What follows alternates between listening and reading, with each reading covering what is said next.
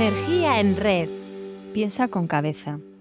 El general MacArthur es el militar más condecorado de la historia de los Estados Unidos de América y decía que el pensamiento crítico es la clave para la resolución creativa de problemas en los negocios. Un siglo después, en 2020, el Foro Económico Mundial consideró que es la principal habilidad requerida por las empresas, tan solo después de la capacidad para resolver problemas. Resolver problemas y hacerlo con cabeza deben ir siempre de la mano. Pensar con cabeza es una expresión coloquial para referirnos a alguien que actúa con sentido común, sensatez y raciocinio, aplicando estrategias de pensamiento adecuadas. En España el antónimo de esta locución verbal sería pensar con los pies. Cuando las personas no piensan y se dejan llevar por el rebaño, se habla del efecto bambagón o efecto de arrastre, es decir, los individuos no analizan las cosas y tienen comportamientos gregarios.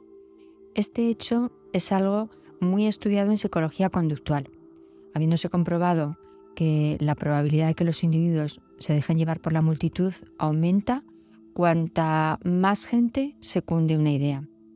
Aquí queremos romper una lanza en favor del pensamiento crítico y contribuir al desarrollo de las competencias necesarias para tener autonomía a la hora de pensar en cualquier cosa, noticia, problema, contenido, lo que sea.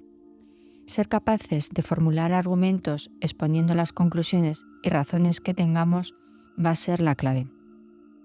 En el podcast Dando Vueltas al Sol hablamos de cómo es el acto de pensar, Hoy queremos someterlo a una auditoría de calidad.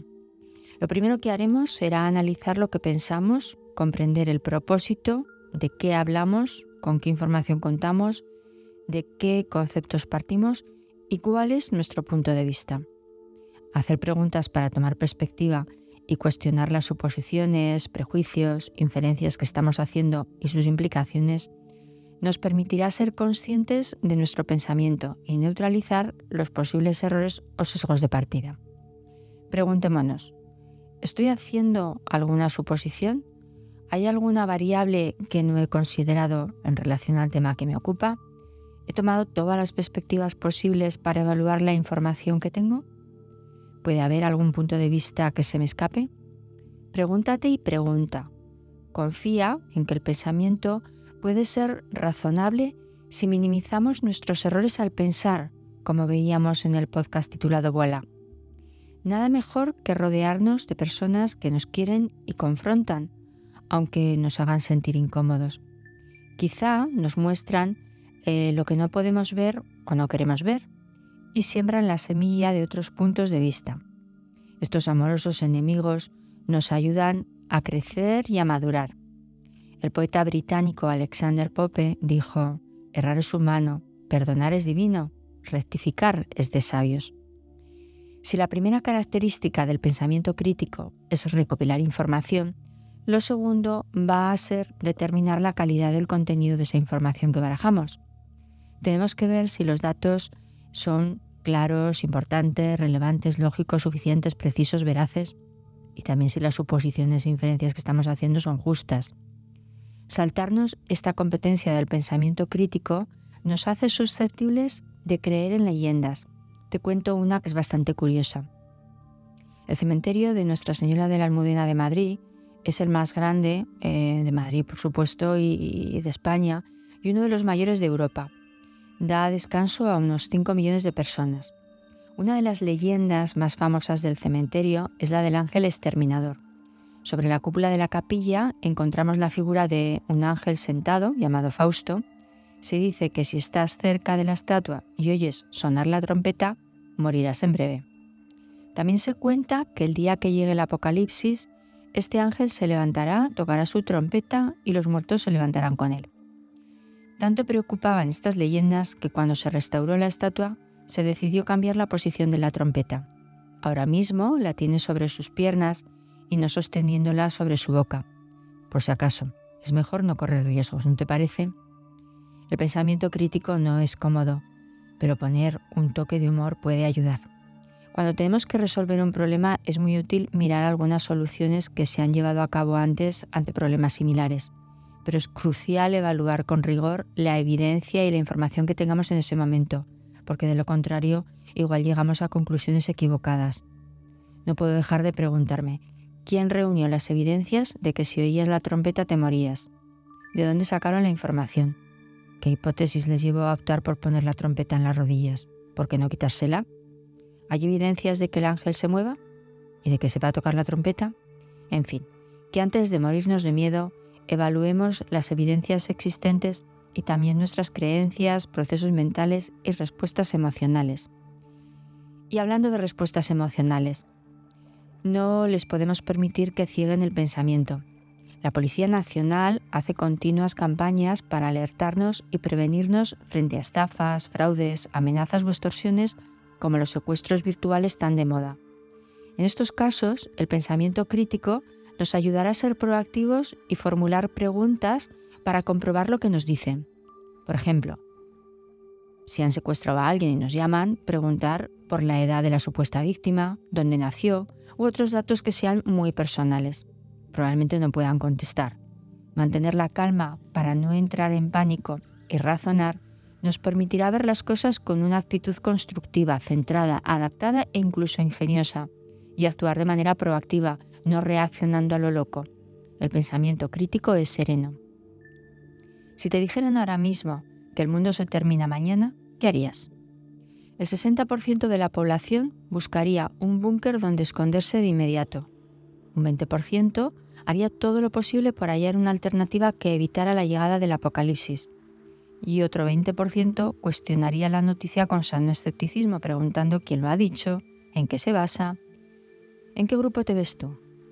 Pienses lo que pienses, defiende tus derechos de autor Ten el coraje de atreverte a pensar por ti, abriendo los ojos al mundo exterior y también al interior. Identifica presiones, conformismos a la norma, egoísmos. La diferencia entre un ciego y un fanático es que un ciego sabe que no ve. El pensamiento crítico es consciente y también debe ser propio. Tengamos la autonomía suficiente para pensar eso que decimos de quien tiene creencias, valores y principios y no se deja arrastrar por los demás ni por el pensamiento mayoritario. La actitud va a ser la tercera competencia a auditar. Identificar y evaluar cómo recibimos y procesamos la información es clave para potenciar el pensamiento crítico. Comprender cómo escuchamos, interpretamos y reaccionamos a la información es una gran responsabilidad porque, como decía Albert Einstein, la mente se abre ante una nueva idea y ya no vuelve a su tamaño original.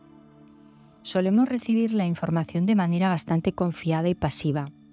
Somos crédulos, algo perezosos y poco dispuestos a traspasar la barrera de nuestras creencias o egoísmos.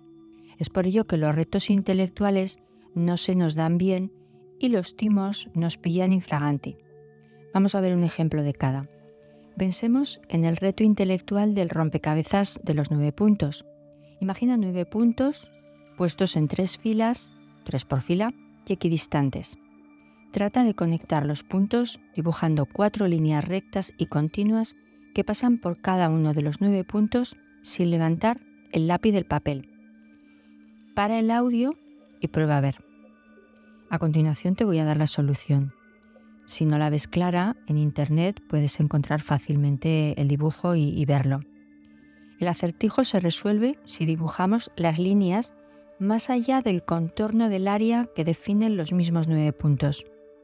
Es habitual que cuando las personas se enfrentan a este tipo de retos y no logran resolverlos, se defiendan diciendo que no me has dado las instrucciones claras incluso puede ser que nos digan, oye, no me habías dicho que se podía salir del marco virtual de los nueve puntos. Aquí se pone de manifiesto dos competencias del pensamiento crítico en las que hay que trabajar, humildad y perseverancia. Nos falta humildad para reconocer que nuestras creencias son cuestionables. Cuando escuchamos puntos de vista diferentes a los nuestros, nuestra reacción suele ser ignorarlos o negarlos. En fin, que nos saltamos la empatía intelectual perdiéndonos el abanico de opiniones, ideas, perspectivas, etcétera, que nos podrían enriquecer y nos falta perseverancia ante las dificultades y frustraciones que sufrimos cuando nuestro pensamiento no acaba de ver las cosas y se resiste a salir fuera de, la caja para pensar. Veamos ahora un ejemplo de un pensamiento no crítico. Seguro que conoces el timo del tocomocho, ese en el que alguien te quiere vender un boleto de lotería que ha resultado premiado supuestamente y te lo vende por debajo de su valor. La persona se hace pasar por alguien con limitaciones intelectuales y te dice que no sabe cobrarlo o que no puede. Las personas que no tienen ética no piensan con rectitud e integridad, caen en la trampa. A ellas tendremos que ponerles una desviación en esta auditoría del pensamiento crítico. Pero bueno, deseo que tanto tú como yo nos parezcamos más cada día a Einstein y aunque como él creamos no tener ningún talento especial para este tipo de pensamiento, sigamos siendo apasionadamente curiosos. Gracias por estar ahí y poner tu energía en red.